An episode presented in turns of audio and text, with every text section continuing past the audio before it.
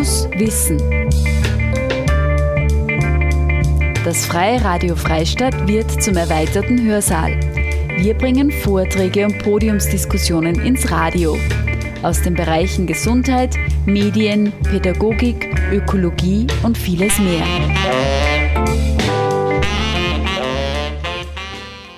Der Verein Exit Sozial unterstützt Menschen mit psychischen und sozialen Problemen. Anonym und kostenlos. In Oberösterreich und hier ganz besonders in Linz-Urfa, Urfa-Umgebung und Everding an insgesamt zehn Standorten. Exit Sozial wurde 1981 in Linz als Verein für psychiatrische Nachsorgeeinrichtungen gegründet. Heuer feiert Exit Sozial sein 40-jähriges Bestehen. Anlässlich dieses Jubiläums fand am 21. Oktober 2021 ein Webinar unter dem Titel Exit for Future, die Zukunft der psychosozialen Versorgung statt.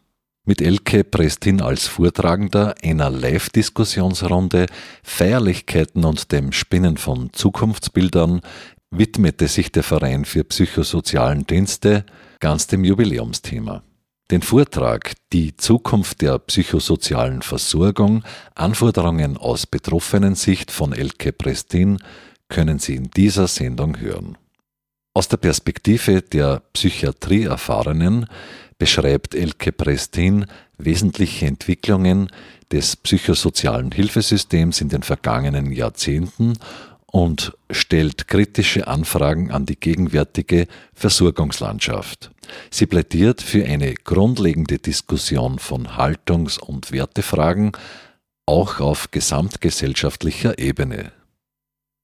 Elke Prestin, sie ist Doktorin der Philosophie, arbeitet an der Universität Ulm in Deutschland und ist vielfältig in der Selbsthilfe Psychiatrie erfahrener engagiert.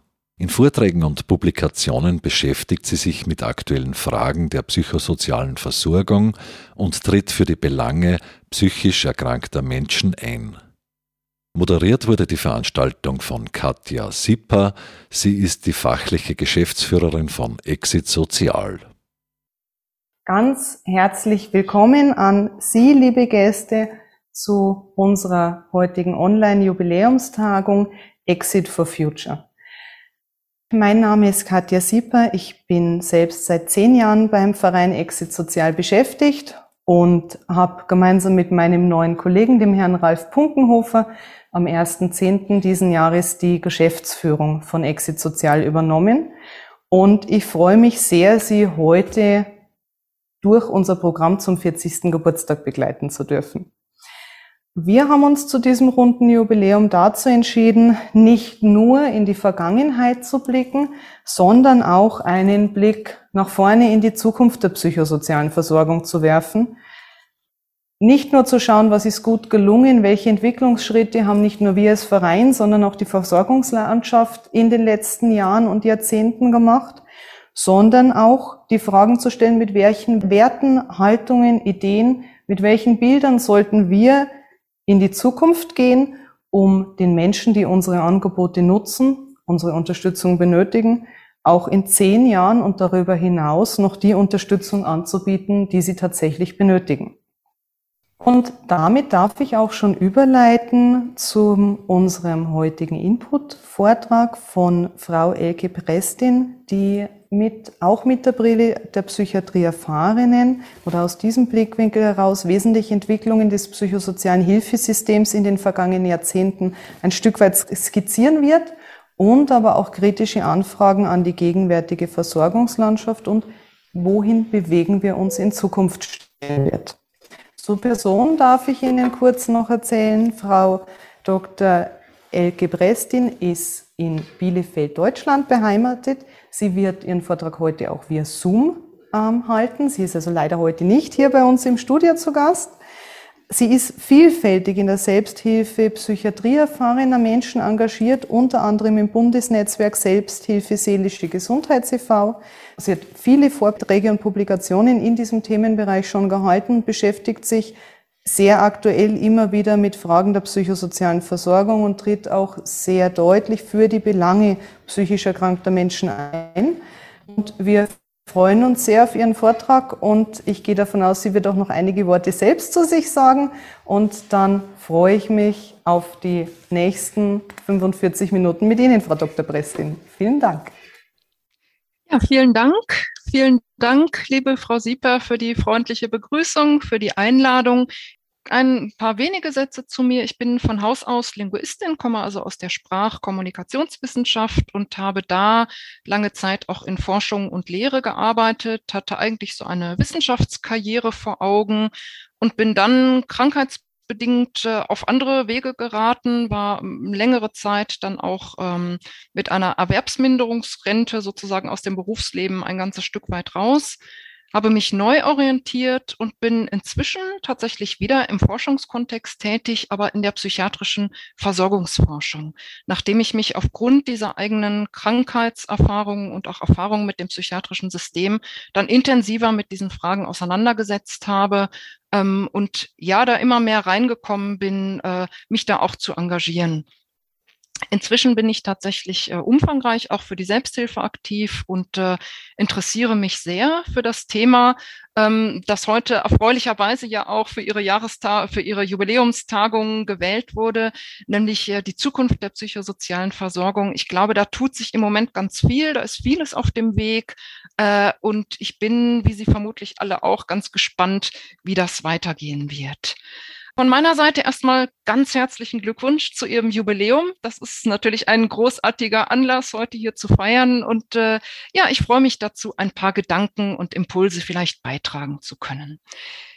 Ja, die Zukunft der psychosozialen Versorgung und äh, Sie sehen auch schon im Titel, es geht tatsächlich um Anforderungen aus Betroffenen-Sicht. Das heißt, ich vertrete die Perspektive der Psychiatrieerfahrenen, äh, trotzdem im Bemühen, jetzt nicht irgendwie einseitig oder polemisch zu sein, sondern ich denke, eine gute Zukunft der Psychiatrie wird nur dann möglich sein, wenn wir alle gut zusammenarbeiten, miteinander im Austausch sind und auch Lösungen finden, mit denen alle Beteiligten gut leben können. Ich möchte anfangen mit dem persönlichen Erleben psychischer Erkrankungen, denn ich glaube tatsächlich, das sollte der eigentliche Ausgangspunkt sein, wenn es um die Frage geht, wie psychiatrische Versorgung aussehen sollte. Und nach meiner persönlichen Erfahrung gibt es eigentlich mindestens drei belastende Komponenten, die mit psychischer Erkrankung verbunden sind. Das ist einmal natürlich die unmittelbare Krankheitssymptomatik, die schon mehr oder weniger einschränkend, belastend, irritierend sein kann. Dinge, die plötzlich selbstverständlich waren, gehen plötzlich nicht mehr. Die Welt sieht anders aus. Es ist vieles nicht mehr möglich, was vorher völlig fraglos und selbstverständlich war. Das verunsichert natürlich. Dazu kommt im zweiten Schritt aber auch die Angst vor dem, was dann folgt. Also einmal die Angst vor der Behandlung, die Angst vor der Psychiatrie. Ich habe das hier bewusst in Anführungszeichen gesetzt, denn natürlich gibt es gar nicht die Psychiatrie als eine einheitliche pauschale Größe. Aber wenn man so davor steht und es einem sowieso schon nicht gut geht, dann sind natürlich erstmal diese alten Bilder da, diese beängstigenden Bilder von einer Zwangspsychiatrie, von einer bevormundenden, erniedrigeren, Psy äh, erniedrigenden Psychiatrie. Ähm, ja, und das ängstigt dann einfach. Und dazu kommt drittens auch noch die Angst vor gesellschaftlicher gesellschaftlicher Ausgrenzung und sozialem Abstieg. Auch das nicht ganz unbegründet, denn bis heute ähm, wissen wir, ist psychische Erkrankung leider immer noch auch mit vielen Vorurteilen, mit Stigmatisierung verbunden. Und wer offen dazu steht, mit solchen Erkrankungen Erfahrungen zu haben, muss eben auch immer damit rechnen, nicht ernst genommen zu werden und in den persönlichen Entwicklungsmöglichkeiten beeinträchtigt zu sein. Das heißt, verbunden mit der Erkrankung ist zuerst einmal eine ganz tiefe Verunsicherung auf verschiedenen Ebenen in der Selbstwahrnehmung, also nach innen gerichtet und auch gegenüber dem Umfeld nach außen gerichtet. Wesentlich sind tatsächlich Scham, und Angst. Und ich glaube auch gerade dieser Punkt der Scham ist gar nicht zu unterschätzen, diese Beschämung, jetzt plötzlich nicht mehr zu funktionieren, nicht mehr den Erwartungen genügen zu können. Das ist tatsächlich noch eine große zusätzliche Belastung der Menschen mit psychischen Erkrankungen oft ausgeliefert sind. In Situation stellen sich jetzt Fragen als konkrete Anfragen an Psychiatrie und Gesellschaft. Nämlich konkret die Frage, wie gehen andere jetzt mit mir um? In dieser Situation, in der ich vielleicht hilfebedürftig bin, in der ich verunsichert bin, mit Blick auf die Psychiatrie werde ich dort Hilfe finden, was ich mir natürlich wünsche, was ich vielleicht auch dringend brauche. Oder bin ich dort, das ist eben diese große Sorge, die ich gerade schon genannt habe, bin ich dort Zwang, Bevormundung, womöglich sogar Erniedrigung ausgeliefert. Und mit Blick auf die Gesellschaft werde ich dort auf Verständnis stoßen, wird man mir vielleicht mit Hilfe, mit Fürsorge begegnen oder stoße ich auf Ängste, auf Vorurteile oder auf Abwertung. Diese Fragen gehen natürlich zurück auf Bilder, die entstanden sind in der Psychiatrie vergangener Jahrzehnte. Und deshalb möchte ich einmal kurz skizzieren, das ist ja auch unser gemeinsamer Ausgangspunkt in gewisser Weise, woher wir eigentlich kommen und wo wir heute stehen. Was also sind die jüngeren Entwicklungen in der Psychiatrie, die zu dem geführt haben, was heute so die Ausgangssituation der Diskussion über die Zukunft der psychiatrischen Versorgung ist? ja, hier sehen Sie nun eins, eins der Bilder, das so klassisch ist, das so diese, diese Ängste ähm, vielleicht auch ganz gut bezeichnet. Es gab bis in die 70er Jahre hinein eigentlich europaweit, also es gibt in ganz, ganz vielen Punkten zwischen Österreich und Deutschland wenige Unterschiede. Ich werde darauf an der einen oder anderen Stelle immer nochmal eingehen. Bis in die 70er Jahre hinein gab es diese klassischen psychiatrischen Großkrankenhäuser. Die waren meistens mehr oder weniger ausgelagert auf der grünen Wiese, weit weg von den in Anführungszeichen normalen normalen Menschen, weil man die Irren dann möglichst doch auch lieber nicht so nah bei sich haben wollte. Die Patienten hausten, und das sehen Sie hier in riesigen Schlafsälen, und leider waren tatsächlich Zwangsmaßnahmen und Ruhigstellungen ganz üblich an der Tagesordnung. Das lag natürlich auch daran, dass es lange Zeit überhaupt keine oder kaum angemessene Medikation gab und entsprechend dann eben auch die, die körperlichen zum Teil Zwangsmaßnahmen. Es gab dann auch kaum Perspektive für die Menschen, die oft jahrelang, gar nicht selten sogar lebenslänglich in diesen Anstalten einfach verblieben sind. Also mehr oder weniger entfernt aus der Gesellschaft. Und diese Zustände haben in den 70er Jahren eigentlich europaweit zu Protesten geführt, zu Anstößen für Reformbewegungen. In Deutschland ist ein Meilenstein der für die Psychiatrie-Enquete von 1975. Das war ein ausführlicher Bericht, der von einer Expertenkommission des Deutschen Bundestags vorgelegt wurde. Und in diesem Bericht war tatsächlich von, und das ist ein wörtliches Zitat, von menschenunwürdigen Zuständen in der Psychiatrie die Rede. Es gab, wie gesagt, ähnliche Ansätze in anderen Ländern. Äh, bei Ihnen in Österreich war vieles auch aus Italien inspiriert. Da gab es Impulse. Also das war durchaus eine Bewegung, die in vielen Ländern mehr oder weniger parallel erfolgte und seitdem auch ähnliche Entwicklungslinien zur Folge hatte. Und diese Entwicklungslinien möchte ich an dieser Stelle nur grob skizzieren. Eine wesentliche Entwicklung war die von der Anstalts- zur Sozial- und Gemeindepsychiatrie. Anstaltspsychiatrie ist das, was ich gerade auch anhand dieses Bildes so ein bisschen benannt habe, also diese großen psychiatrischen Kliniken außerhalb. Sozial- und Gemeindepsychiatrie ist dann sozusagen die gegenläufige Entwicklung, die sich ab den 70er Jahren ergab, dass man eben gesagt hat, wir möchten auch Menschen mit psychischen Erkrankungen zurück in die Gesellschaft holen. Und das heißt, die brauchen Hilfe, Unterstützung vor Ort also in der Gemeinde, an ihrem Wohnort, in ihrem normalen Lebensumfeld. Wir müssen also hingehen, wir als Professionelle müssen hingehen dahin, wo die Menschen sind. Und vor dem Hintergrund ist natürlich auch Ihre Einrichtung, wie so viele andere, äh, entstanden, also aus dieser Bewegung äh, in der Gemeinde vor Ort wichtige Hilfen anzubieten. Dann gab es eine funktionale Gliederung der Hilfen. Das heißt, es wurden einfach viel mehr Unterstützung in verschiedenen Bereichen nach und nach angeboten. Auch das sicherlich eine gute und wichtige Entwicklung. Es ging dann irgendwann nicht mehr nur um die Verwahrung, darum, die Leute halt irgendwie unterzubringen und zu versorgen, sondern es gab die verschiedenen Felder der Behandlung und aber auch Rehabilitation, also die Möglichkeit dann eben auch wieder eingegliedert zu werden ins, in Anführungszeichen, normale Leben. Es gab ebenso den Bereich Wohnen mit unterstützten Wohnformen, aufsuchende Hilfen. Es gab den Bereich Arbeit, also die Hilfen dabei wieder ins Berufsleben zurückzufinden. Den Bereich der sozialen Teilhabe, der jetzt gerade in den letzten zehn Jahren zunehmend in den Blick gekommen ist. Und auch die materiellen Rechte, also die Frage, welche finanziellen Unterstützungsleistungen benötigenden Menschen, die vielleicht auf, aufgrund ihrer Erkrankung erstmal aus dem Arbeitsleben herausgefallen sind. Und die letzte Entwicklungslinie, die ist ziemlich äh, verwandt mit der erstgenannten von der Institutionenorientierung zur Sozialraum- und Personenorientierung. Damit ist gemeint, dass in früheren Zeiten von den Patienten, von den psychisch erkrankten Menschen selbstverständlich erwartet wurde, dass sie sich anpassen sollten an die Erfordernisse der Institution. Das haben wir bis heute im Klinikkontext leider häufig noch. Also ich komme als Patient in eine Klinik und mir wird als erstes gesagt, das und das sind die Regeln der Klinik, so und so habe ich mich zu verhalten und bestimmte Dinge muss ich eben machen und andere Dinge darf ich nicht machen. Das ist klassische Institutionenorientierung. Gibt es im ambulanten Bereich teilweise leider auch noch, wenn auch nicht mehr so ausgeprägt.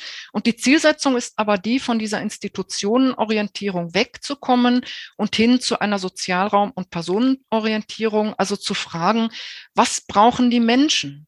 Nicht, was braucht der Anbieter von Leistungen, sondern was braucht der erkrankte Mensch und welche Leistungen sind dann eben erforderlich, auch um dessen gutes Leben, gelingendes Leben in seinem persönlichen Sozialraum zu ermöglichen.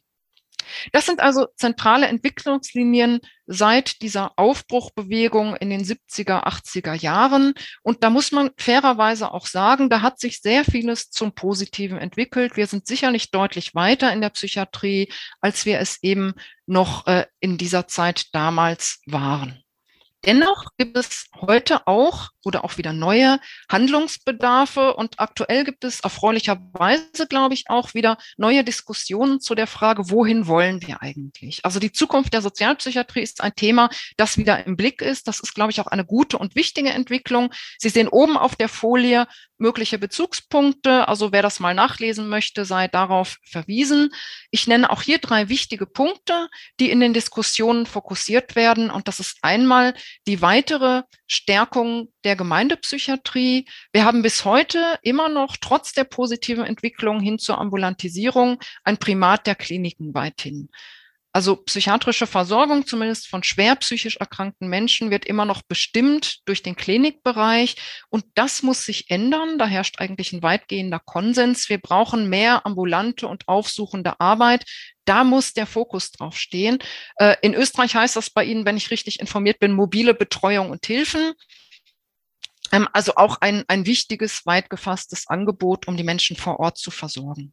Wir brauchen eine Vernetzung von Unterstützungsangeboten, denn äh, oft ist ja das Problem, dass es heute zwar viele verschiedene Hilfen gibt, das ist natürlich gut, aber dass der einzelne Betroffene gar nicht mehr durchfindet, ähm, wo er nun welche Angebote von wem findet und äh, wie das alles irgendwie miteinander zusammenhängt. Da gibt es im Moment erste, ähm, in Deutschland zum Beispiel erste Modellprojekte, die da Abhilfe schaffen sollen. Und gleichzeitig brauchen wir natürlich viel stärkeren Einbezug des sozialen Umfelds, beispielsweise in Form von Netzwerkarbeit, Netzwerkgesprächen. Ähm, da gibt es wichtige Anstöße aus Finnland mit dem Open Dialog, offenem Dialog. Ähm, also auch da sind äh, erste Aufbrüche zu erkennen, aber da gibt es sicherlich noch Entwicklungspotenzial. Ein zweiter Punkt, ist der Ausbau intensiv ambulanter Unterstützungsangebote, damit gerade Menschen mit schweren Erkrankungen in ihrem natürlichen Lebensumfeld verbleiben können und eben nicht gleich, womöglich auch noch zwangsweise in der Klinik landen. Ganz wichtig sind rund um die Uhr erreichbare telefonische Krisendienste. Und ich habe gehört, dass gerade Sie das Glück haben, in Oberösterreich da vorbildlich versorgt zu sein mit einem zentralen Kriseninterventionszentrum, das bei Bedarf auch Hausbesuche macht. Das gibt es äh, bei uns in Deutschland leider noch sehr selten. Äh, ich glaube, bei Ihnen in Österreich ist das aber auch eher die Ausnahme als die Regel. Ähm, sowas müsste sicherlich viel mehr Verbreitung finden, vielleicht auch in Kombination mit dem Angebot von Krisenwohnungen für Menschen, die aus ihrem häuslichen Umfeld mal raus müssen oder wollen, aber eben trotzdem nicht in die Klinik möchten. Ein dritter Punkt betrifft den Arbeitsmarkt. Äh, da gab es in den letzten Jahrzehnten äh, eine große Konzentration auf Trainingsmaßnahmen oder Reha-Maßnahmen. Werkstätten für Menschen mit Behinderungen gibt es in Deutschland. In Österreich wird es sicherlich Ähnliches geben. Und es hat sich gezeigt, dass die tatsächlich wenig erfolgreich sind und kaum Vermittlung auf den ersten Arbeitsmarkt gelingt. Inzwischen äh, spricht internationale Evidenz, also Studien, die in verschiedenen Ländern durchgeführt wurden, dafür, dass es viel hilfreicher ist, den Menschen direkt einen Arbeitsplatz auf dem ersten Arbeitsmarkt zu verfassen, äh, ähm, zukommen zu lassen und sie da intensiv zu unterstützen. Das sind also die Dinge, die im Moment so in Bewegung sind in der Psychiatrie. Und man kann sagen, regional verankerte Hilfesysteme sind im Moment im Trend, sind in Mode und das ist in gewisser Weise auch gut so. Nur komme ich jetzt mit dem großen Aber aus betroffenen Sicht. Ein gern gebrauchter Werbeslogan lautet, wir bringen die Psychiatrie zu Ihnen. Wird gerne gesagt von der Gemeindepsychiatrie, die sich eben auch freut über äh, die vielen Angebote, die sie machen kann. Nur die persönlichen Fragen und Ängste, die ich eingangs genannt hatte, die verbunden sind mit schwerer psychischer Erkrankung, die bleiben an dieser Stelle erstmal trotzdem noch unbeantwortet. Nämlich die Frage, was für eine Psychiatrie kommt da eigentlich zu mir? Und dann auch, will ich diese Psychiatrie überhaupt so nah bei mir haben? Denn eine Psychiatrie, die zu mir nach Hause kommt, die ist mir nun wirklich ganz nah. Die dringt sogar in mein privates Umfeld, in meine Intimsphäre, in meine Wohnung ein. Und dann stellt sich umso mehr die Frage, wie werde ich da eigentlich behandelt und was bedeutet das? Wen lasse ich da eigentlich zu mir ins Haus? Und an der Stelle ist es, glaube ich, ganz wichtig zu sehen, dass die Veränderung von Strukturen alleine nicht ausreicht. Das ist ein ganz großes Problem, glaube ich, so der Veränderung in den letzten Jahrzehnten, dass wir immer mehr uns auf Strukturen konzentriert haben und gefragt haben, welche Angebotsstrukturen brauchen wir denn noch? Wie lässt sich das alles gut verwalten? Aber was dabei mehr oder weniger aus dem Blick geraten ist, ist die Frage der Grundhaltung. Und diese Frage, glaube ich, der müssen wir uns dringend wieder widmen. Deshalb möchte ich hier zwei Grundfragen in den Raum stellen, die sich dann auch so ein bisschen durchziehen werden im Folgenden. Nämlich einmal die Frage, wer ist denn der psychisch erkrankte Mensch überhaupt? Wird er gesehen als ein Symptomträger, als sogenannter dysfunktionaler Problemfall? Das ist eine Sichtweise, die ich leider teilweise durchaus selber erlebt und erlitten habe. Und ich weiß auch, wie deprimierend und zusätzlich krankmachend das sein kann. Oder wird der psychisch erkrankte Mensch gesehen als ein Mensch in einem in der Tat zeitweise krisenhaften, persönlichen, Entwicklungsprozess. Das ist eine viel positivere Perspektive, die eigentlich den betroffenen Menschen auch viel mehr frei atmen lässt und die nicht so klein macht und auf die Defizite beschränkt. Die zweite Frage ist die, was sollen denn die Hilfen tatsächlich erreichen? Geht es darum, einen nicht mehr funktionsfähigen Menschen sozusagen zu reparieren wie eine Maschine? Oder geht es darum, eine stützende Begleitung und Stärkung zu leisten, Lebensqualität zu verbessern und Teilhabe zu ermöglichen, auch wenn vielleicht im Einzelfall noch gesundheitliche Probleme auch fortbestehen? Und auch da plädiere ich nachdrücklich für die zweite Variante. Wenn wir jetzt zurückgucken zur Enquete-Zeit oder allgemein zu dieser Aufbruchszeit in den 70er Jahren äh, und den da verorteten internationalen Entwicklungen, dann muss man ganz klar feststellen, die Psychiatriereform war nichts Isoliertes sondern sie war eingebunden in einen gesamtgesellschaftlichen Aufbruch, der ja schon in den 60er Jahren begann international. Und da wurde auf gesellschaftlicher Ebene schon die Frage gestellt, wie wollen wir eigentlich leben und was sind unsere Werte und Prioritäten? Seit dieser Zeit hat sich unsere Gesellschaft natürlich in vielen Dingen verändert. Wir haben mit neuen Herausforderungen zu tun. Und ich glaube deshalb, dass die Frage nach Werten, in die dann Psychiatrie eingebettet ist, wieder neu gestellt werden muss. Insofern, wo stehen wir heute und was wollen wir ändern?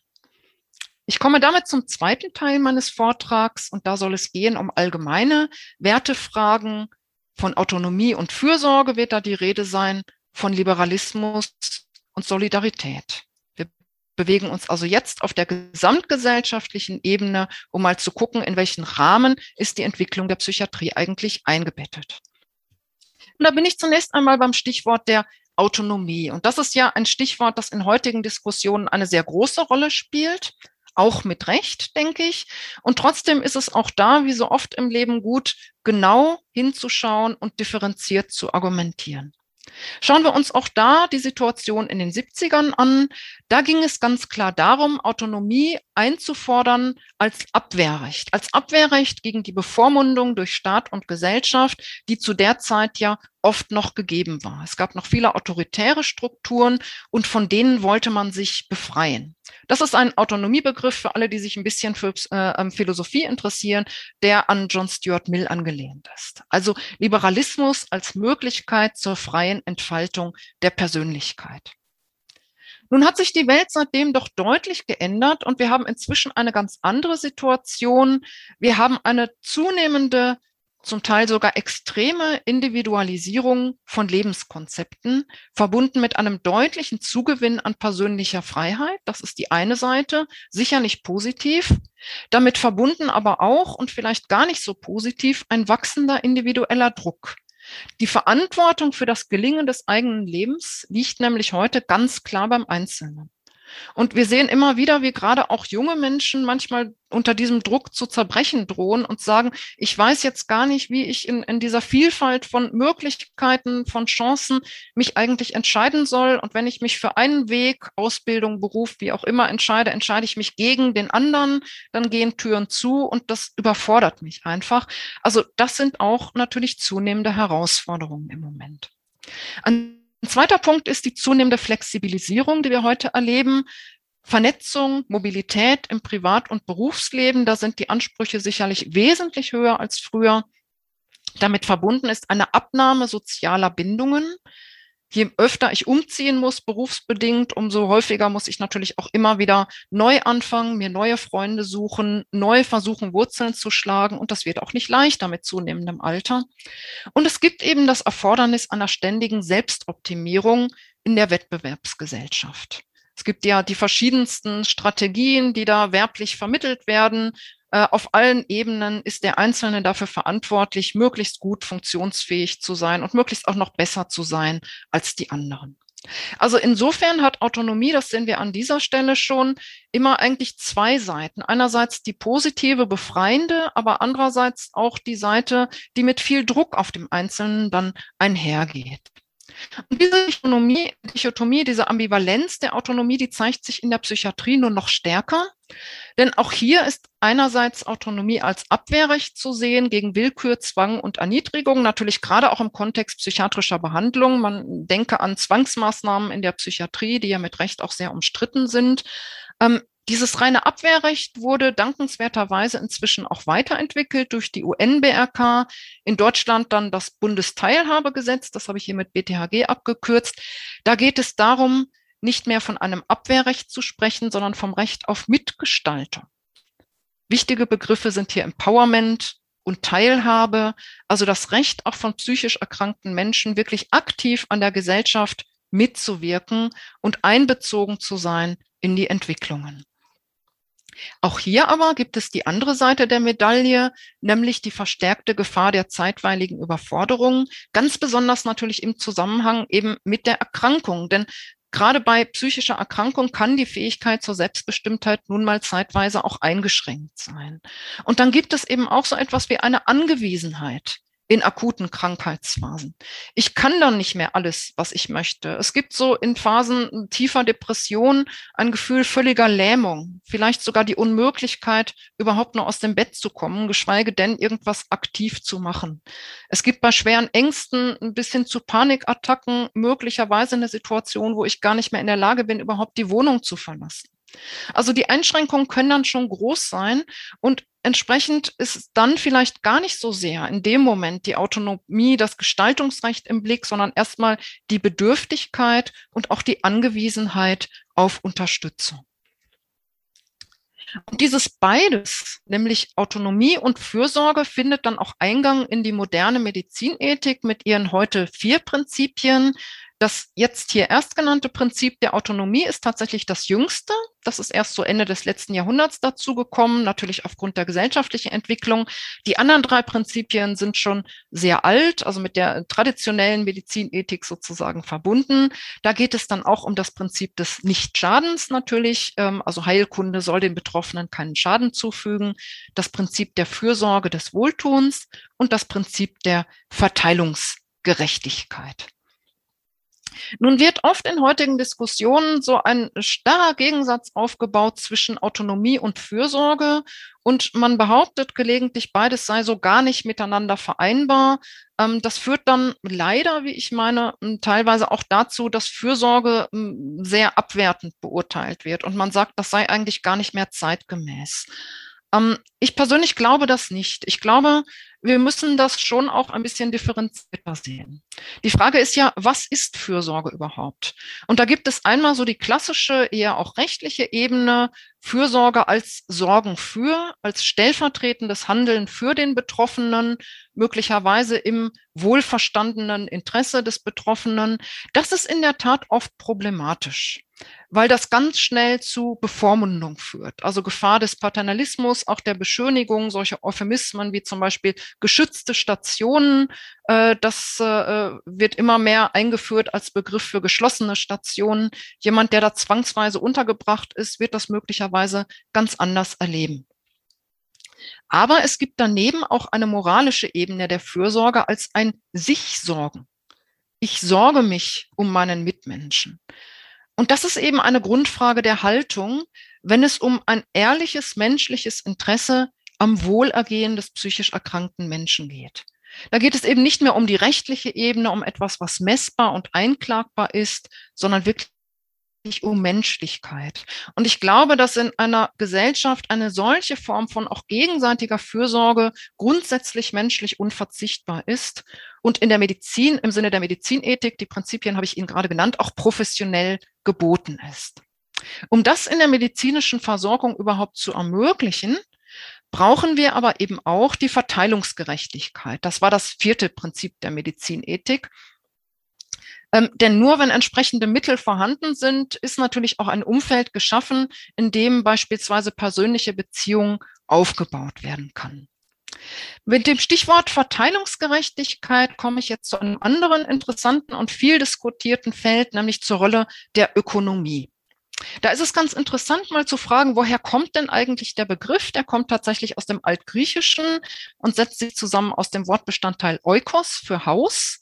Damit war ursprünglich die gesamte Haus- und Wirtschaftsgemeinschaft gemeint, also Land, Familie, Bedienstete, der gesamte Lebensmittelpunkt. Und der zweite Wortbestandteil ist Nomos für Gesetz. Also eigentlich ist damit gemeint eine lebensdienliche Ökonomie im Sinne einer guten Haushalterschaft. Ich sorge für meinen gesamten Haushalt, dass alles gut läuft, dass es allen gut geht. Und wenn man das jetzt übersetzt, dann ist die Frage doch eigentlich für uns heute, wie soll denn das Haus aussehen, in dem wir gut und gerne leben wollen? Welche Prioritäten wollen wir also setzen? Und natürlich gibt es Dinge, die da notwendig und wichtig sind, auch wenn sie vielleicht nicht immer bequem sein mögen. Dazu gehört sowas wie, ja, Sparsamkeit, Wirtschaftlichkeit, Nachhaltigkeit sowieso, ein schonender Umgang mit Ressourcen. Auf all das ist zu achten. Und dafür brauchen wir auch Ökonomen. Also es ist überhaupt nicht in meinem Sinne jetzt Ökonomie oder Ökonomen grundsätzlich zu verdammen.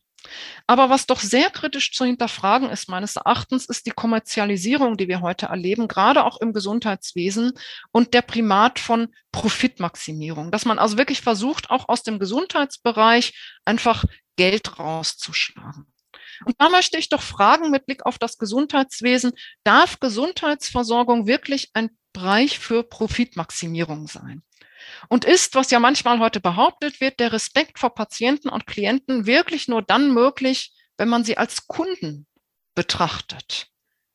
Ist das Bild des Homo economicus, also des Menschen, der jederzeit gut für sich selbst sorgen kann, der ein Verhandlungspartner ist und sich sozusagen die Leistungen einkauft, die er haben möchte, ist das wirklich passend, wenn es um schwerkranke, um leidende Menschen geht? Ich glaube, nein. Ich glaube, wir brauchen wieder ein Umfeld, in dem die Ökonomie der Medizin dient und nicht umgekehrt. Was bedeutet das jetzt? Die Überlegung, die ich gerade skizziert habe. Ich glaube, dass eine mitmenschliche Gesellschaft, wie wir sie brauchen, mehreres vereint. Nämlich einerseits ja, Freiheit, Liberalismus als persönliche und wirtschaftliche Gestaltungsfreiheit, aber auch die solidarische Unterstützung für diejenigen, die in einem solchen freien Wettbewerb der Kräfte eben nicht mithalten können. Und davon, so glaube ich, profitieren ja durchaus nicht nur die Schwachen selbst, sondern eine solche mitmenschliche Gesellschaft ist ein Gewinn für uns alle. Und enger gefasst mit Blick auf das Gesundheitswesen bedeutet das, wir müssen Krankheit und Leid wieder enttabuisieren. Das ist keine Schande und es ist auch keine Dysfunktionalität, wenn man mal nicht so handeln kann, wie es vielleicht den allgemeinen Erwartungen entspricht. Insbesondere bei psychischen Erkrankungen geht es eben wesentlich darum, Stigmatisierung und Scham zu überwinden.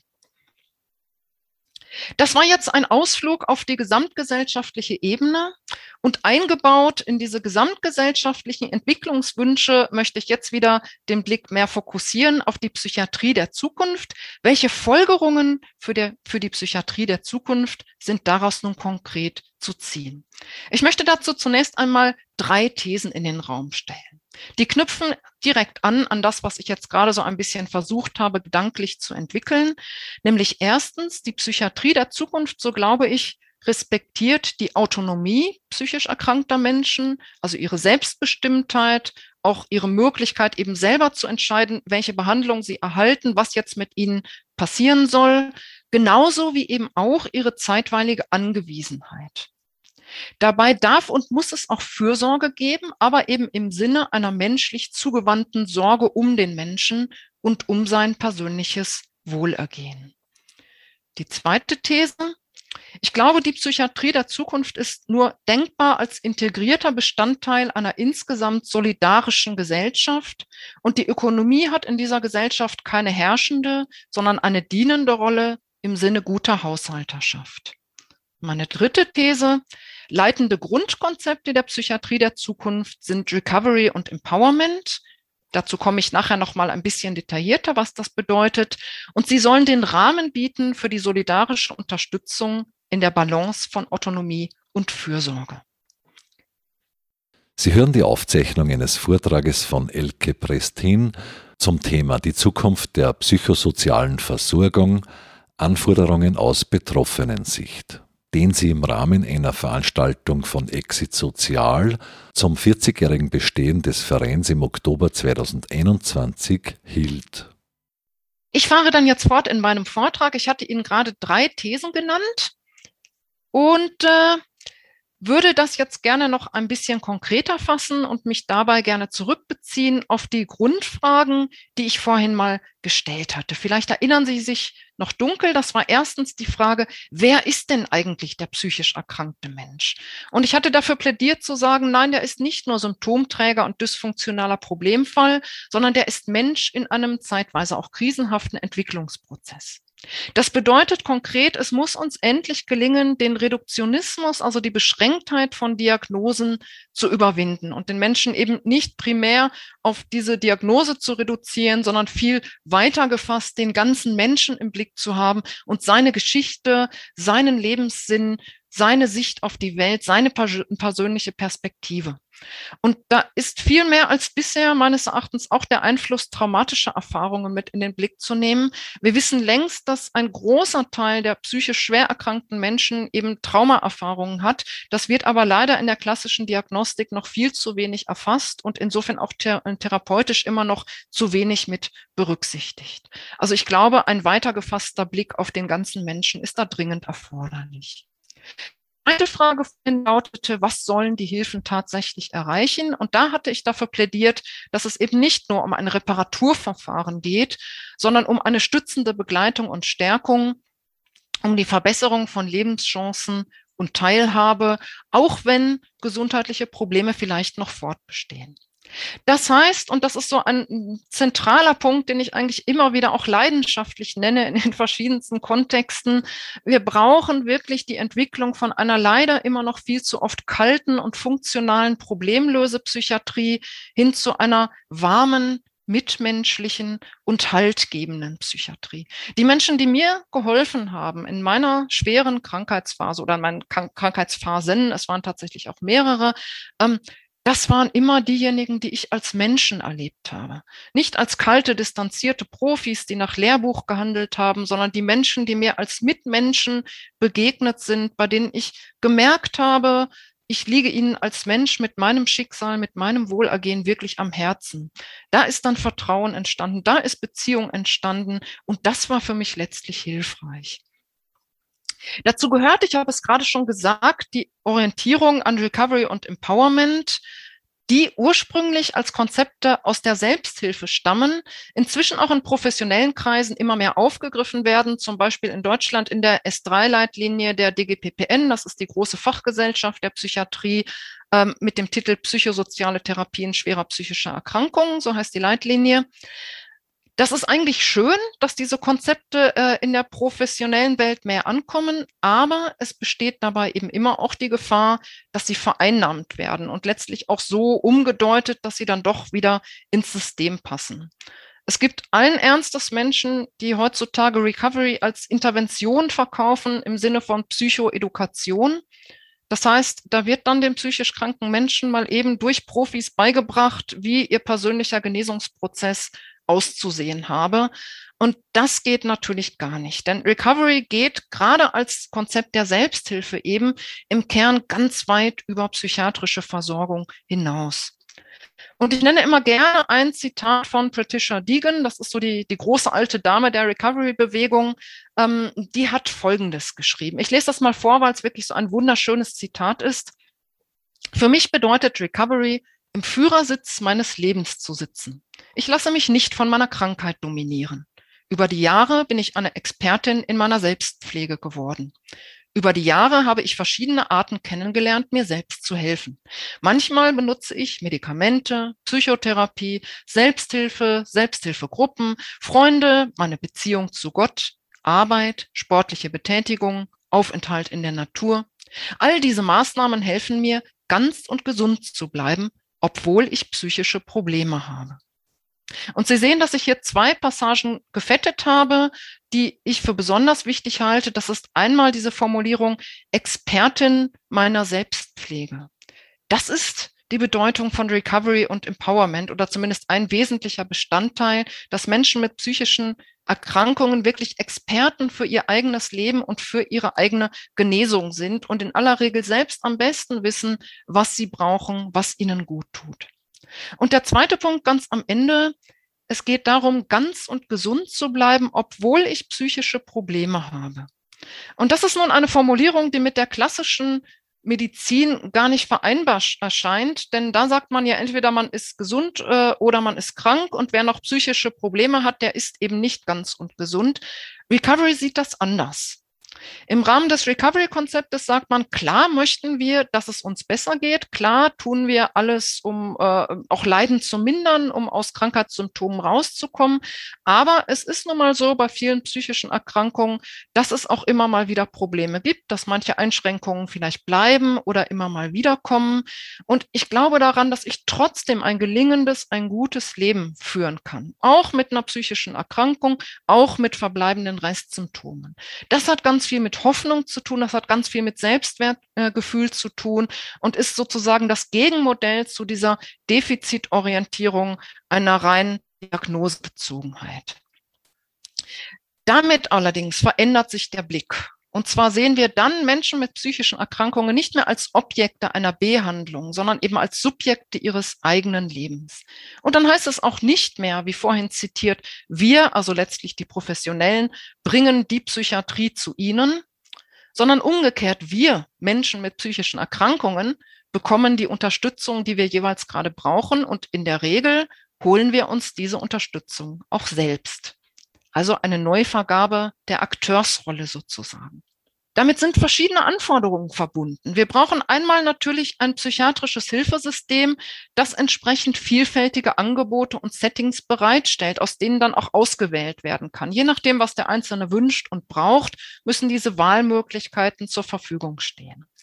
Das muss verbunden sein mit ausreichend Zeit, um auch einen Beziehungsaufbau zu ermöglichen. Denn es ist ja längst bekannt, dass Beziehung eigentlich das zentrale heilende Kriterium in der Psychiatrie ist. Und deshalb ist es so tragisch, dass wir im Rahmen dieser vielen Sparmaßnahmen genau da eigentlich immer dran gehen und immer weniger Zeit dafür haben. Wir brauchen auch den Einbezug des sozialen Umfelds inklusive Unterstützung natürlich auch für die Angehörigen, die zum Teil großartige Leistungen erbringen, die dann da sind, wenn sonst niemand da ist, die oft also sich selber auch fast schon überfordern oder sogar tatsächlich überfordern, um für schwer erkrankte Angehörige da zu sein. Also da muss es natürlich auch Unterstützungsangebote geben. Und wir brauchen die entsprechenden sozialpolitischen Rahmenbedingungen. Da bin ich nun wieder auf der gesamtgesellschaftlichen Ebene. Ein ganz wichtiger Punkt, zum Beispiel bezahlbarer Wohnraum für Menschen mit etwa eingeschränkter Erwerbsfähigkeit. Ähm, es nützt ja nicht zu sagen, wir wollen Gemeindepsychiatrie, wir wollen soziale Inklusion und dann scheitert es daran, dass die Menschen gar keine Wohnung finden und schon deshalb sich kein eigenes Leben aufbauen können. Zu diesem Weg vom Objekt zum Subjekt gehört auch die gemeinsame Entscheidungsfindung von Patienten und Professionellen mit Respekt vor der jeweiligen Expertise des anderen. Also da reden dann nicht mehr Profis mit Patienten, sondern es reden Experten aus fachlicher Sicht mit Experten für die eigene Erkrankung, für das eigene Leben. Und wo nötig, gibt es dann auch so etwas wie unterstützte Entscheidungsfindung. Das ist so der äh, im Moment moderne Fachbegriff dafür. Das heißt, wenn Menschen aufgrund ihrer Erkrankung gerade nicht so ganz in der Lage sind, ähm, voll autonom, autonom zu entscheiden und alles komplett zu durchschauen, dann sollen sie eben vom Profi Unterstützung dabei kommen, dabei bekommen, aber im Sinne ihrer eigenen Präferenzen, ihrer eigenen Werte ähm, dann auch Entscheidungen treffen zu können. Das Recht auf zeitweilige Angewiesenheit und Bedürftigkeit, das hatte ich eingangs genannt. Ähm, hier eben auch nochmal das Anrecht auf respektvolle, das ist tatsächlich dann aber auch wichtig, und mitmenschliche Fürsorge. Und dazu gehört auch etwas, das leider nach meiner Erfahrung auch oft zu kurz kommt in der Psychiatrie, nämlich Trost, Ermutigung und Vermittlung von Hoffnung. Und das ist nochmal was ganz anderes als so eine Intervention, die auf positiv Denken abzielt im Sinne einer Technik. Äh, das hat mich persönlich immer sehr genervt, auf sowas zu stoßen, sondern Trost ist wieder viel mehr auf der menschlichen Ebene. Hoffnung vermitteln, Mut machen, zu vermitteln, ja, ich glaube an dich. Ich glaube an dich, auch wenn jetzt vielleicht im Moment alles ganz schwarz ist, auch wenn nichts zu funktionieren scheint. Ich glaube, dass du das schaffst und ich begleite dich auf dem Weg. Das ist was, was wirklich hilft. Ein letzter Punkt, äh, die Ausschöpfung aller Mittel, um Zwangsmaßnahmen zu vermeiden. Große Diskussion. Äh, das ist ein Thema, das natürlich den Rahmen dieses Vortrags jetzt völlig sprengen würde. Äh, da wird im Moment viel diskutiert und auch genauer hingeguckt, zum Glück. Das ist aber ein Thema, das vor allem den Klinikbereich, den stationären Bereich betrifft. Ich habe gerade gesagt, der Weg vom Objekt zum Subjekt, der wird ergänzt durch die Nutzung von Erfahrungswissen.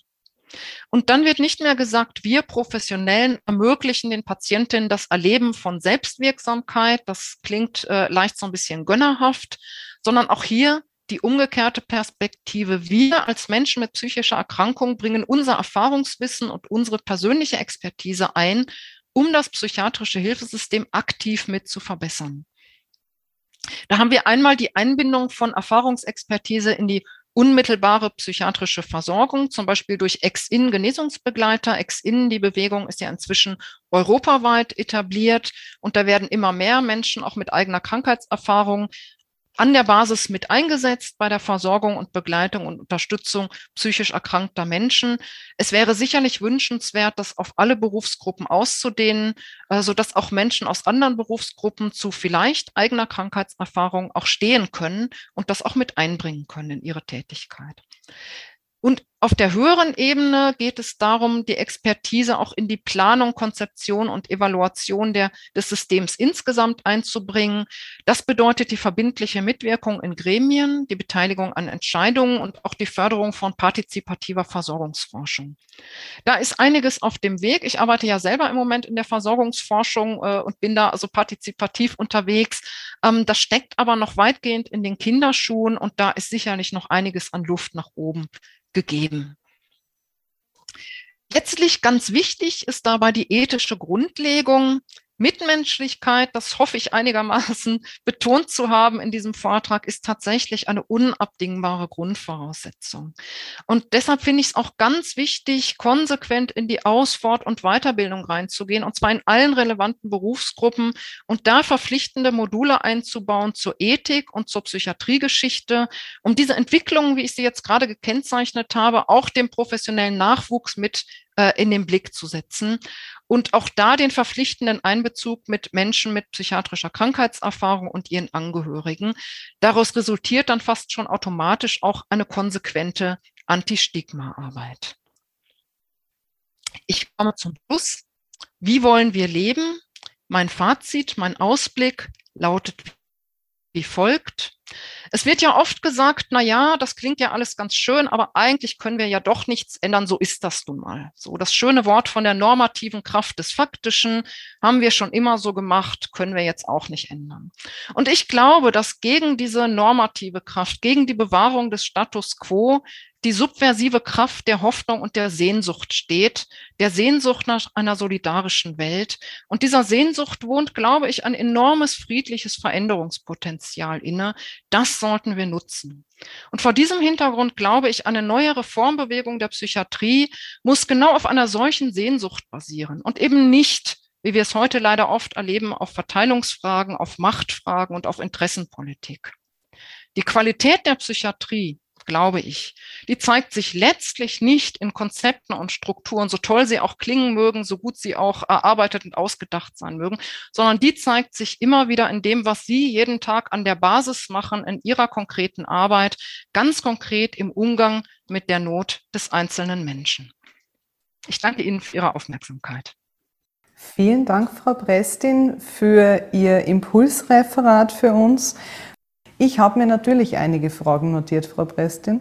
Das sind vielleicht nicht ausschließlich Fragen, sondern einfach Punkte, die mich beim Zuhören jetzt auch sehr, zum Teil sehr berührt haben. Und ich glaube, ich fange mit dem letzten an, nämlich, dass Sie gesagt haben, ja, also diese Qualität einer gut funktionierenden, egal ob es jetzt psychosozialen, psychiatrischen Versorgung und Begleitung ist, zeigt sich dort, wo sich Menschen direkt begegnen und im Umgang mit diesen, mit den Menschen ganz konkret in der Situation und in der Not.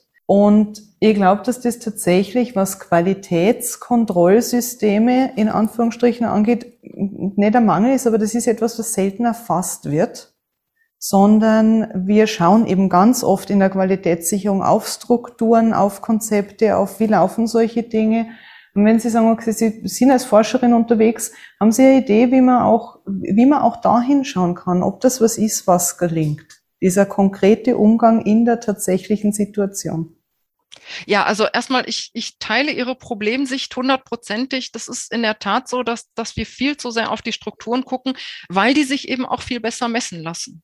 Ne? Also man, man kann ja viel, viel klarer das, das aufschreiben und vergleichen und messen, wie bestimmte Strukturen sich zueinander verhalten und entwickeln. Wie will man Haltung messen? Trotzdem ist es möglich, daran zu gehen, auch in der Forschung mit eben neuen Instrumenten oder gar nicht so neuen, aber Instrumenten, die wieder konsequenter eingesetzt werden müssten, im qualitativen Bereich. Also man unterscheidet in der Forschung zwischen quantitativen, das ist alles, was irgendwie mit Statistik zu tun hat. Ne? Also wo man so standardisierte Fragen stellt und die Ergebnisse dann auswertet mit statistischen Berechnungen. Und qualitative Verfahren, das sind zum Beispiel Interviews, Fokusgruppeninterviews, wo man mitschreibt und dann aus dem Gesagten sozusagen Schwerpunkte rauszieht. Mit offenen Interviews kann man viel eher erheben, was die Menschen wirklich bewegt. Also man ist viel mehr bei den Menschen. Und ich glaube, mit, mit einer solchen Öffnung der Sicht und der Fragestellung wäre schon viel gewonnen. Also, dass, dass wir nicht mehr ähm, so, so sehr mit schon vorgefestigten Zielkriterien rangehen, sondern eben gucken, was hilft denn den Menschen selber? Was bewegt denn die Menschen an der Basis? Und zwar alle Menschen, also die psychisch Erkrankten, die Angehörigen, auch die Mitarbeiterinnen und Mitarbeiter an der Basis genauso wichtig. Ne? Also die wirklich mal zu fragen, was ist denn wichtig für euch? Was braucht ihr denn? Damit ihr euch gut fühlt. Ne? Und da würde ich viel mehr ansetzen und daraus dann Kriterien ableiten, wie gute Psychiatrie konkret aussehen sollte. Ich habe Sie richtig verstanden im Sinne von äh, mit mehr qualitativen Methoden wieder dorthin zu schauen, ähm, auf dieses subjektive Erleben der Menschen genau. und nicht nur auf das statistisch quantitativ Erfassbare. Und irgendwie spiegelt es für mich so als Fazit so, wie kann man da hinschauen auf diese Punkte oder auf das, was Qualität im Erleben nämlich ausmacht. Also jetzt eben nicht Qualität in der Struktur. Eigentlich schon sehr vieles wieder, was Sie heute gesagt haben. Nämlich so begonnen mit dem, was erlebe ich als Patientin, als hilfesuchender Mensch, egal ob ich jetzt in die Klinik gehe oder ob ich bei einem Krisendienst anrufe, mit welchen Ängsten, Sorgen bin ich konfrontiert, wer begegnet mir da? Und für mich ist es ja schon ein essentieller Unterschied, ob ich mir die Frage stelle, wer begegnet mir da? Also welcher Mensch, welches Individuum mit welchen Haltungen oder was für eine Psychiatrie begegnet mir da? Allein das ist ja schon ein großer, also in meinem Kopf dann in Wahrheit schon eine riesige Möglichkeit. Wenn das gelingt, dann ist die Sorge, wer mir begegnet, die hoffe ich kleinere als die Frage, was begegnet mir da für ein System, dem ich ausgeliefert bin. Das ist ein, ein ganz, ganz wichtig, ja. ganz wichtiger Punkt, ja. Wenn ich da ganz, ganz kurz ein, eine Sache ergänzen darf, fällt mir nämlich gerade eine, eine kleine Anekdote zu ein, die, die das vielleicht auch nochmal schön auf den Punkt bringt. In der Tat, was, was Angst macht, sind anonyme Systeme, anonyme Strukturen. Und was Angst nimmt, sind menschliche Begegnungen. Ähm, ich kann mich an einen Therapeuten erinnern, äh, mit dem ich ein sehr, sehr gutes und sehr, sehr hilfreiches Verhältnis hatte mit der Zeit. Das war ein Musiktherapeut, noch in der Klinik. Ähm, mit dem habe ich dann auch so Einzelmusiktherapie gemacht und bei, bei unserem ersten Einzeltermin ähm, hat er mir gesagt, äh, Frau Prestin, ich weiß ja schon viel von Ihnen. Äh, jetzt sagen Sie doch mal, was möchten Sie denn von mir wissen? Und da war ich total sprachlos, weil mir das im Kontext Psychiatrie überhaupt noch nie jemand gesagt hatte. Ne? Also normalerweise ist es ja immer so, als, als Patient zieht man sich mehr oder weniger völlig aus oder wird völlig ausgezogen, ist, ist durchsichtig und so, weiß aber kaum was über das Gegenüber. Da sind wir dann ins Gespräch gekommen und er hat dann so ein bisschen von seiner Biografie erzählt. Es zeigte sich, dass es da Überschneidungen gab. Also ich bin auch ausgebildete Redakteurin. Er hatte früher auch mal in, in einem anderen Kontext als Redakteur gearbeitet und so. Da gab es ein paar gemeinsame Interessen. Und das war für mich unheimlich wichtig, um Vertrauen herzustellen. Also dass ich wirklich das Gefühl hatte, ich habe jetzt ein menschliches Gegenüber, dass ich auch als Mensch ein bisschen besser einschätzen kann. Und das, das sind, glaube ich, tatsächlich Dinge, die ganz, ganz zentral sind, um Ängste abzubauen und Begegnung zu ermöglichen. Bei dem dieses, wer begegnet mir da als Mensch? Und Sie haben es im, im Vortrag auch gesagt, so dieses, auch in Verbindung mit dieser Haltung des sich Sorgens um. Also ist es ein sich Sorgen für und Dinge übernehmen oder ist es ein sich Sorgen um im Sinne von einer Haltung, in der wir uns gegenseitig auch als Menschen begegnen und so ein bisschen gemerkt auch, und Sie haben es zum Schluss angesprochen, dass bei mir da schon die Hypothese aufgetaucht ist. Ich glaube, das ist im professionellen Kontext für viele Handelnde in Zeiten immer wie, mittlerweile ja wieder immer knapper werdender Ressourcen eine ziemliche Herausforderung. Wenn ich selber als Mitarbeitende in dem System, egal ob als Ärztin, als Krankenpflegekraft oder andere mit, mit immer enger werdenden Strukturen zum Teil kämpfe und gleichzeitig menschlich aber gerne, und ich glaube, das würden die meisten heutzutage gerne auf dieser Ebene arbeiten würde. Ich gucke ganz kurz in den Chat. Wir haben zum Beispiel eine Frage bekommen zu, ob Sie konkrete Ideen, Visionen haben, wie man denn ökonomische Trends in der Versorgung, wie man denen entgegenwirken könnte. Denn gerade jetzt zum Beispiel in Beratungen, aber auch im Klinikalltag sind Behandlungszeiten ja sehr limitiert. Also es ist sowohl intern wie auch außerhalb. Kurzzeitbehandlungskonzepte und eher beziehungsfeindliche Haltungen, einfach aufgrund der ökonomischen Zwänge in Anführungsstrichen. Ob Sie Visionen, Ideen haben, wie man diesen Trends begegnen könnte?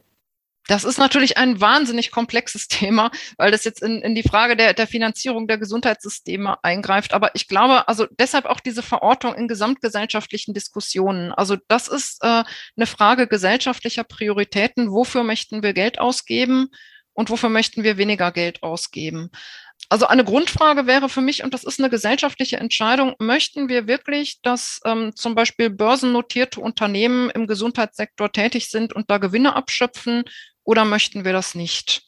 Dann ist die Frage, wo möchten wir investieren? Also möchten wir in Beziehungen investieren mit der Perspektive, dass das vielleicht erstmal teurer ist, weil man mehr Behandlungszeit sozusagen aufwendet, langfristig aber vermutlich sogar Kosten einspart, weil man akute Verläufe verhindert, stationäre Aufenthalte etc. verhindert. Da gibt es durchaus Ansätze, jetzt ähm, vernetzte, ambulante Versorgungsstrukturen aufzubauen, eben ähm, Krisenhilfen, ambulante Krisenhilfen aufzubauen. Ähm, das muss aber gewollt sein. In den Bereich muss halt erstmal investiert werden. Und ich glaube grundsätzlich, übrigens nicht nur in der Psychiatrie, sondern auch darüber hinaus, brauchen wir eine viel größere Wertschätzung und eine bessere Honorierung sprechender Medizin und demgegenüber eine Abwertung von Apparatemedizin. Und das muss aber gesellschaftlich gewollt sein. Also im Moment haben sie überhaupt keine Probleme für mehrere 100.000 Euro irgendeinen neuen Computertomographen oder so äh, als, als großen Gewinn zu verkaufen. Und gleichzeitig wird aber gesagt, wir müssen äh, die Zahl der Gesprächstermine in der Psychotherapie möglichst reduzieren, damit wir dann ein paar hundert Euro Kosten irgendwie einsparen können. Und das Verhältnis, glaube ich, das müssen wir nochmal überdenken. Das hat aber auch mit dem Anspruchsdenken der Versicherten zu tun. Also da kann man auch nicht den schwarzen Peter immer nur auf die Politik schieben oder so.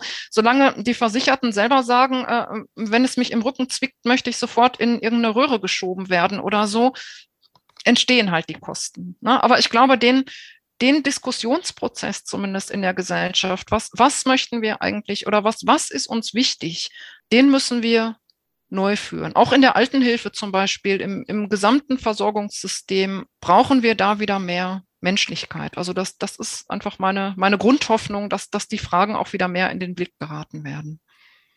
In Fokus Wissen hörten Sie heute einen Vortrag von Elke Prestin zum Thema Die Zukunft der psychosozialen Versorgung, Anforderungen aus Betroffenen-Sicht. Elke Prestin, sie ist Doktorin der Philosophie, arbeitet an der Universität Ulm in Deutschland und ist vielfältig in der Selbsthilfe Psychiatrie erfahrener engagiert. In Vorträgen und Publikationen beschäftigt sie sich mit aktuellen Fragen der psychosozialen Versorgung und tritt für die Belange psychisch erkrankter Menschen ein. Weitere Infos auf www.elke-prestin.de Der Vortrag war Teil einer Jubiläumsveranstaltung von Exit Sozial zum 40-jährigen Bestehen des Vereins. Moderiert hat Katja Sipper, die fachliche Geschäftsführung von Exit Sozial. Der Verein Exit Sozial wurde 1981 in Linz als Verein für psychiatrische Nachsorgeeinrichtungen gegründet und unterstützt Menschen mit psychischen und sozialen Problemen. Anonym und kostenlos. In Oberösterreich und hier ganz besonders in Linz-Urfa, Urfa-Umgebung und Everding an insgesamt zehn Standorten. Nähere Infos zu den Angeboten finden Sie auf www.exitsozial.at. Diese Sendung können Sie auch in unserem Online-Archiv nachhören. Mehr dazu auf www.frf.at. Harald Freudenthaler dankt fürs Zuhören. Fokus Wissen. Das Freie Radio Freistadt wird zum erweiterten Hörsaal. Wir bringen Vorträge und Podiumsdiskussionen ins Radio. Aus den Bereichen Gesundheit, Medien, Pädagogik, Ökologie und vieles mehr.